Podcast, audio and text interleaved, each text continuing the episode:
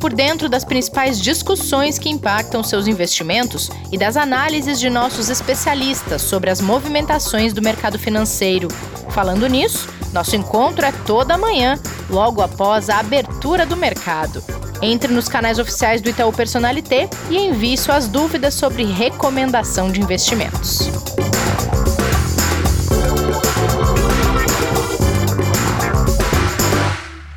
Olá, estamos no ar, começando Investidor em Foco em mais uma semana. Hoje é 17 de maio de 2021 e, como nas últimas segundas-feiras, a gente traz uma atualização da agenda econômica para vocês, fala um pouco do cenário do dia e do que esperar desta semana. As últimas foram recheadas. Será que essa vai ser também? Sei que aqui no Investidor em Foco vai ter muita coisa bacana para vocês acompanharem. Vem com a gente. Kleber, tudo bem por aí? Bom dia, Rê, tudo bem? Um ótimo dia para você, uma ótima semana também para todos os nossos ouvintes, nossas ouvintes. E a gente tem uma semana um pouco menos recheada, mas não vai ficar para trás aí, talvez em emoção para o mercado, dado dados importantes, apesar de não muitos, os poucos que tem são bem importantes para sair aí. E hoje é só segunda, né, Kleber? Tudo pode acontecer no decorrer dos dias. com certeza, com certeza. Bom, vamos lá! Vieram dados um pouco fracos de vendas no varejo e produção industrial na China. Agora, minha pergunta é, Kleber: eles são de fato fracos ou eles só não atingiram a expectativa que o mercado tinha? É, mais pela expectativa do que pelo resultado em si. É que a gente realmente tem é, um trabalho muito forte né, dos economistas, dos analistas, para fazer toda a avaliação daquilo que vai realmente é, dar o norte para a gente saber o quanto uma economia avança ou não. Né? E quando sai o resultado, a gente tem né, é, ou a realização daquela expectativa ou né, no caso, pode gerar uma frustração, dependendo ali da diferença que se tiver dessa projeção, né? E a gente teve números bem importantes saindo hoje na China. Primeiro, vamos falar da produção industrial. Né? Em hum. abril, ela teve alta de 9,8%. Previsão era de 9,1%. Então, acabou sendo, na comparação anual, esse resultado, tá? melhor do que o mercado é, aguardava. E em março, na comparação mensal, né, com, de abril com março, o avanço foi de 0,52%. Veio em linha resultado positivo uh, e a gente já vem comentando muito aqui e todos os economistas que a gente sempre conversa colocam realmente que a produção industrial na China é algo que dificilmente vai ter um recuo dado a demanda que a gente vem olhando, tá? Agora, demanda global, digo, não só deles. Nas, nas vendas no varejo, que daí a gente já fala mais de economia interna, né? Elas subiram, subiram 17,7% em abril, mas, na comparação anual também, a projeção era de 24,9%. Então, esse foi um resultado que frustrou.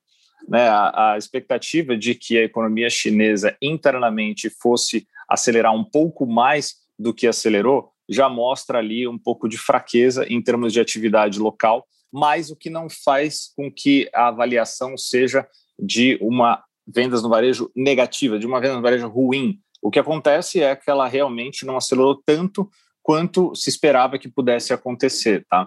E na, na, na avaliação mensal, né, na comparação mensal, ela subiu 0,32%. Então aqui a gente tem, curiosamente, né, subiu quase 18%, mas foi frustrante, dado que a expectativa era de quase 25% ali de, de alta, tá? É, para fechar, números menos é, relevantes diretamente para o mercado, mas muito importantes para a economia chinesa, foi o investimento em ativos fixos na China, que cresceram 19,9% em abril, tá muito é, em linha com o que se tinha ali de 19,2%, e vendas de moradia saltaram 73,2% no primeiro quadrimestre, um número realmente muito grande, tá? É, foi até, se a gente olhar, né, o resultado mostra uma desaceleração em relação ao último que se tinha, que era de 95,5%, mas o resumo de tudo isso, né, Rê? A China vai muito bem, sim, obrigado, como diria o mais popular, né? É, uhum. Porque a gente vê um avanço dela em relação ao restante do, do mundo como um todo muito maior, muito mais até consistente, né? E que vai também o que se beneficiar conforme Europa, Estados Unidos e outras regiões, é, como nós também, voltarmos à nossa atividade normal. Né? Então, a semana começa aí, vamos dizer, positiva para o mercado chinês e que bom, é, mas o que não garante que a gente vai ter uma semana boa para o investidor. São apenas alguns dados, a gente tem outros aí para falar. Com certeza. E lembrando, Kleber, a quem está ouvindo a gente, a, essa semana a gente vai falar sobre China na quinta-feira. Convidamos um professor especialista nesse assunto e a gente vai ter uma conversa bem legal sobre a China, a economia chinesa e essa potência que a gente tem visto aí, uma recuperação gigante depois de ter iniciado a pandemia do coronavírus por lá, mas o quanto eles conseguiram dar a volta por cima, né? A gente vai trazer detalhes sobre a economia chinesa na quinta, então fiquem ligados. Só que, Kleber, esse resultado positivo ele não é da, da economia asiática como um todo, porque tem outros países, como Taiwan e Singapura, que tiveram que endurecer restrições na tentativa de conter a disseminação do vírus. O caso da Índia também é bem forte, tem uma propagação grande do coronavírus por lá, então não dá para os vizinhos seguirem ainda o mesmo ritmo da China, né? Exato, Rê. A gente viu um dia né, que já fechou no mercado asiático, é claro, é, sendo melhor para o mercado chinês, exatamente por causa desses números, né? Mas em outros países o dia foi de perda, sim, é, muito por causa desse dado né, que você colocou, que são o salto de casos de Covid na região, é, tanto de Taiwan quanto de Singapura, né? O que fez dessas economias, né? Perdão, esses países, né? A colocar suas sociedades com restrições maiores ali de mobilidade social para tentativa de contenção, né? Para se ter uma ideia, é, o mercado taiwanês, que a gente acho que nunca falou aqui, né? Uh, caiu 2,99% hoje, tá? É, é um mercado relevante na Ásia, um mercado importante. A gente fala muito pouco aqui, até pelo pouco contato, pelo pouco que a gente é, até tem de acesso a ele, né? E, e, mesmo em relação a investimentos, né, poucos produtos que fazem aqui é, investimentos diretamente lá, mas a administração local acabou colocando né, medidas pesadas de bloqueio para tentar conter as infecções ali da Covid-19 e das novas cepas também que vem surgindo em todos os lugares, inclusive lá, né? É, Para se ter uma ideia, a, o índice acumula perda de quase 13%, né? Desde a máxima que ele teve no final de abril, ou seja, em pouquíssimo tempo já teve Nossa. uma retração muito grande ali, isso do mercado acionário, exatamente por causa dessa preocupação do impacto econômico que vai ter. E a gente está falando depois de mais de um ano do início da pandemia, né? Então, realmente é, é, é muito grave. Em Singapura, é, que é um lugar realmente, quando a gente fala de economia, é muito diferente do que a gente está acostumado, né? É uma dinâmica completamente diferente. Também anunciou restrições, né? É, a reuniões públicas, outras iniciativas que eles estão fazendo para conter.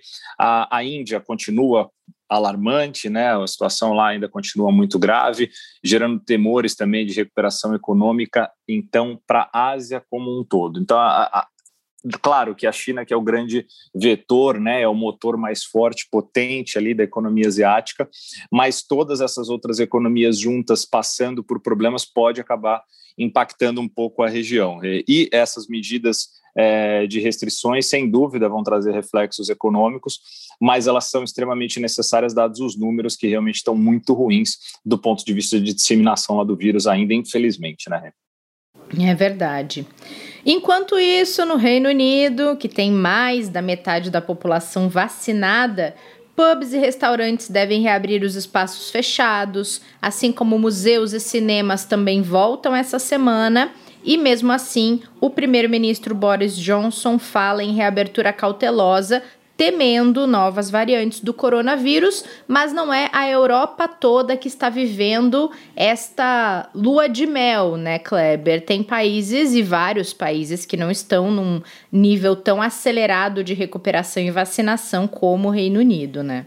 Exato, Rei. Nessa semana a gente vai ter uma indicação exatamente dessa aceleração né, e dessa movimentação em termos de atividade econômica quando sai o PIB do primeiro trimestre da zona do euro, né? Então, a terça-feira vai ter como principal informação esse dado para a gente realmente enxergar e ter um pouco mais de subsídio para ver o quanto o primeiro trimestre teve de avanço, né, com as restrições de mobilidade é, sendo reduzidas, com as reaberturas das economias, não só no Reino Unido, o Reino Unido foi o que conseguiu ser é, mais célere nesse processo, mas várias outras é, regiões também abriram e economias importantes como França e Alemanha têm um peso muito grande no PIB da zona do euro é, e que ali sim a gente vai conseguir enxergar, até porque o Reino Unido está à parte disso, né?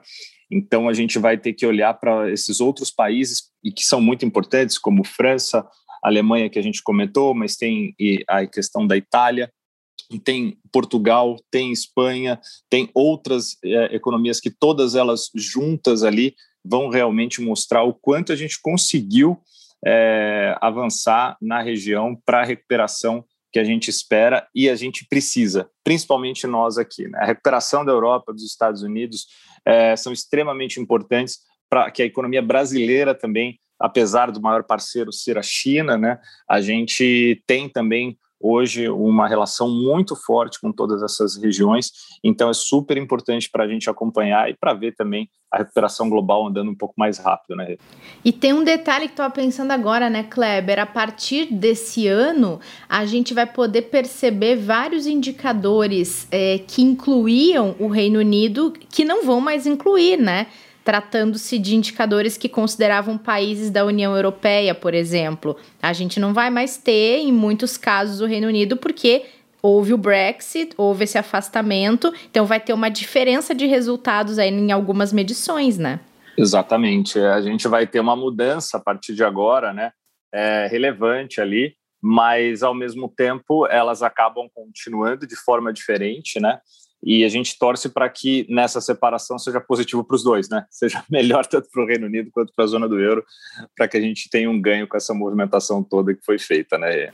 É, veremos, veremos. Nos Estados Unidos, expectativa pela divulgação de resultados da indústria. Isso vem hoje, Kleber? Isso, já saiu, saiu agora há pouco. A gente teve na semana ah, passada a produção industrial, né? Que, que saiu e, e, que veio mais ou menos em linha com o que era esperado. E hoje a gente tem um índice importante lá, que é o índice Empire State, que mede as condições de negócio para as indústrias na região de Nova York. Tá? É, a produção industrial norte-americana saiu na semana passada, mas essa que é mais regional, mas muito é, também divulgada e relevante para o mercado, acabou saindo com queda né, ante o que a gente tinha no mês anterior. Ela veio com 24,3 pontos em maio, sendo que no mês passado ela foi de 26,3 pontos. É, eles esperavam até que a gente tivesse um resultado um pouquinho melhor, chegando ali em 24,8 pontos, mas era sim a expectativa de que a gente tivesse uma queda uh, natural pelos últimos movimentos que a gente teve da indústria na região por lá. Então, quando a gente olha para, até para trazer um pouquinho, né, leituras acima de zero né, indicam que mais companhias estão divulgando melhores condições, enquanto valores menores indicam o contrário. Né? Então, quando a gente olha para esse dado, acho que é relevante trazer o seguinte: para o Fed, 37% das empresas do setor industrial que foram consultadas é, para colocar esse indicador, né, para gerar esse indicador, registraram melhora nas condições de negócio, enquanto 13% apontaram piora.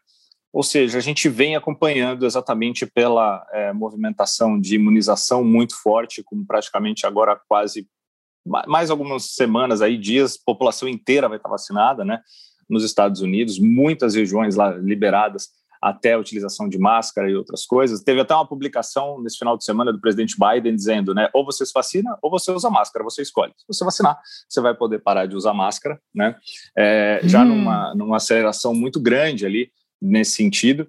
Então a gente vê uma parte da indústria conseguindo voltar à sua atividade normal, o que é muito importante para a economia norte-americana.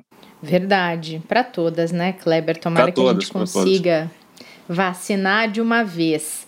Bom, por aqui, relatório Focus eleva projeções em mais uma semana seguida para nossa economia. A gente viu uma mudança de alguns aí bem interessantes. Quando a gente hum. olha para Focus, né, a gente está falando só para lembrar, né, para quem estiver ouvindo pela primeira vez, da mediana né, das, uh, dos bancos, das casas de investimento, dos das áreas econômicas que vão fazendo projeções dos principais indicadores aqui. Né? Então, quando a gente olha o PIB, por exemplo, teve é, uma melhora até que significativa da semana anterior para essa, subiu para 3,45 para o ano de 2021 na mediana. Muito por quê? Por causa do IBCBR da semana passada, que apesar de negativo, veio bem melhor do que o que se esperava de queda. Né? O mercado tinha uma queda lá de 3,4% esperado, ele veio de 1,59%, então deu sinais de que a gente deve ter um primeiro trimestre é, no PIB local melhor do que se colocava, e com isso a gente deve ter uma projeção melhor para o restante do PIB ao longo do ano. Inclusive, nós aqui do Itaú mudamos a nossa projeção agora para o PIB no final do ano para 3,7%, ou seja, contribuímos para essa mediana da, da do uhum. relatório Fox aí mudar também. É, enquanto para 2022 a gente já vê um, um recuo natural né, dessa velocidade de, de, de, atividade econômica, até pela recuperação desse ano, onde a mediana está com 2,38. É, e o outro dado que foi interessante a mudança foi a Selic para 2022, que avançou para 6,5% na mediana. Nós aqui continuamos acreditando em 6% para o final do ano que vem é, mas as pressões inflacionárias que vêm se apresentando e até mesmo um pouco dos discursos aí do Banco Central faz com que alguns analistas já acreditem que no ano que vem a gente precise de um aperto um pouco maior. E aconteceu também com o IPCA, que subiu um pouco, né, na sua mediana para 5,15. Nós aqui mudamos a nossa projeção também para 5,6% é, para o final de 2021 um pouco mais apertado sim. A gente não está numa condição tão confortável de inflação aqui, né? A pressão muito forte tanto de commodities, o câmbio voltou, mas ainda é um fator que pode pressionar bastante, além da própria demanda reprimida que a gente vem acompanhando nos Estados Unidos, o que acontece, né? Muito tempo com, com, com as pessoas sem consumir, é, por restrições de mobilidade, etc. Com a volta, a gente tende sim a ter uma inflação um pouco maior, né? Nem todo dado que sobe é positivo, né, Kleber? é verdade, é verdade. Tem que avaliar muito bem isso, muito é... bem. Kleber, e além do PIB da zona do euro que a gente já falou, o que, que vem de importante ao longo dessa semana para quem está nos ouvindo não deixar de prestar atenção? Bom, nos Estados Unidos, o que vai ter de mais importante é a ata do Fed, né, da última uhum. reunião de política monetária, né, que o FONC fez. O FONC, né, lembrando que é o Copom nos Estados Unidos, né, que faz essa é, reunião sempre para tomadas de decisão ali em relação à política monetária. Na quarta-feira divulga sua ata, então ali a gente vai poder ter o que mais impactou semana passada em termos de direcionamento. Qual que foi o grande problema da semana passada no mercado? Né? Com os dados de inflação que saíram muito acima do esperado, quatro vezes mais do que se esperava, é, a gente começou a ver os economistas todos colocando em dúvida se os Estados Unidos vai manter os estímulos né, no Banco Central, vai manter a quantidade de recompra de ativos e outros estímulos que ele vem fazendo pelo período que se espera, que é um período mais longo. Né? Então, essa ata pode trazer mais indicações sobre isso, que pode ser positivo ou não para o mercado, a depender do que eles apresentarem. Tá? Do mais, a gente tem números de atividade industrial né, e, e de serviços que a gente vai ter ali de PMI saindo também por lá. No Japão, na quinta-feira, também vai sair dados importantes de PMI. Alemanha, zona do euro, Reino Unido eh, e na sexta-feira, Estados Unidos também apresentam os seus números, tá? O índice de atividade industrial do Empire State que a gente anunciou hoje, que era algo também importante que o mercado aguardava, e do mais a gente fica aqui uh, no Brasil acompanhando né, a CPI da Covid, que continua rolando em Brasília, né, e outros pontos relevantes sobre a agenda econômica que podem surgir aí ao longo dos próximos dias em relação ao andamento de reformas, principalmente tributária e administrativa, que estão na pauta ali. Muito bom, muito bom. Kleber, deixa eu te fazer uma pergunta de bastidor, enquanto hum. ouvinte do Investidor em Foco. Ok. Quantas abas você precisa abrir no seu navegador para acompanhar todas as perguntas que eu te faço ao longo do podcast e que você consegue responder com agilidade. Para isso, você deixa o seu navegador completamente enlouquecido? Isso é igual o papelzinho do Faustão, que eu sempre tive a curiosidade de saber o que é que tem ali né? E a gente sabe que tem muita coisa, mas é segredo, né? É o segredo dele quando ele acompanha, né? Ah, brincadeiras à parte, a gente tem que preparar um, antes, né? Bastante coisa. Ah, e a gente não acompanha, não dá para deixar muita aba, senão confunde muito, né? Então tenta consolidar antes tudo isso, porque senão a gente fica louco aqui abrindo um monte, né? Agora, se você me perguntar algo que eu não tiver na cabeça, aí sim vou ter que sair correndo aqui e aí não vai, se não tiver no papelzinho, a gente tem que, tem que improvisar, né? Mas, tá mas realmente é, mas tem semanas que é mais, tem semanas que é mais difícil, tem semanas que é mais é mais complicado, né? Mas a gente tem aqui, é, sem fazer propaganda, mas não tem nenhum problema, né? O nosso principal provedor de informação aqui, a gente pode falar, né? É, é o broadcast, né? Que é da, da, agência Estado, né? Onde a gente tem as principais informações de mercado, a maioria do mercado usa, né? Então fica até a dica aí para quem quiser conhecer né? Não estão ganhando nada aqui, viu, pessoal? Propaganda é gratuita, mas, é, mas ele ajuda bastante porque é real time as informações saindo ali. Inclusive, ele é claro. fonte de informação da maioria dos portais que soltam esse tipo de notícia, né? Claro, claro. É, não, Entre outros, factual... né? Tem vários outros também, né? Não é só ele, né? Tem várias agências Sim. de notícias também. É, o factual é muito importante ter uma fonte muito confiável, né, Kleber? Porque, é claro, que a análise vem da observação de vocês, da expertise de vocês, da bagagem que vocês têm de mercado financeiro, tua e do pessoal da recomendação, mas o factual é importante sim ter, ter acesso a coisas muito de credibilidade, muito confiáveis, porque informação é assim, né? Não é o grupo do WhatsApp que dissemina fake news, né, Kleber? Tem que pegar não, não ali é, da fonte é. E, é. e, assim, você tocou num ponto muito relevante até para a gente passar. Acho que é, é, é para as pessoas realmente terem esse, esse entendimento. É, tudo que, quando a gente fala de recomendação, quando a gente fala de produto, quando a gente fala de direcionamento é, do que nós acreditamos para o mercado, das nossas projeções, a gente sempre comenta isso é a nossa visão, esse é o nosso posicionamento.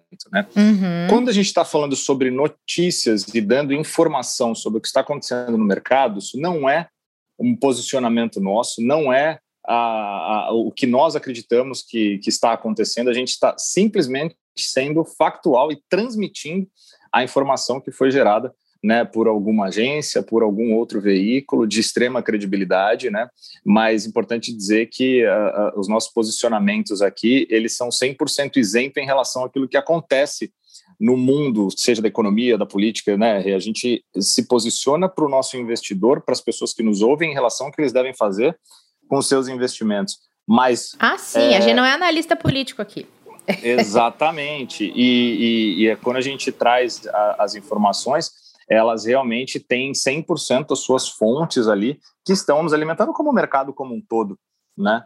Para que a gente tenha também essa clareza para o ouvinte, para ouvinte, de que uh, as nossas opiniões seguem para aquilo que a gente pode orientar os nossos clientes e as pessoas que estão é, trabalhando diretamente com o Itaú, né? Boa, muito bom. Então tá, Kleber, depois dessa atualizada geral aqui nessa segunda-feira, a gente volta na terça para nossa aula com o professor, combinado? Combinado, Rê. Muito obrigado. Uma ótima semana a todos. Amanhã a gente está de volta para nossa aula. Combinado. Ótima semana para vocês que estão ouvindo esse episódio. A gente volta para o próximo nessa terça e até lá, cuidem-se. Não esqueçam da máscara. Fique por dentro das principais discussões que impactam seus investimentos e das análises de nossos especialistas sobre as movimentações do mercado financeiro. Falando nisso, nosso encontro é toda manhã, logo após a abertura do mercado. Entre nos canais oficiais do Itaú Personalité e envie suas dúvidas sobre recomendação de investimentos.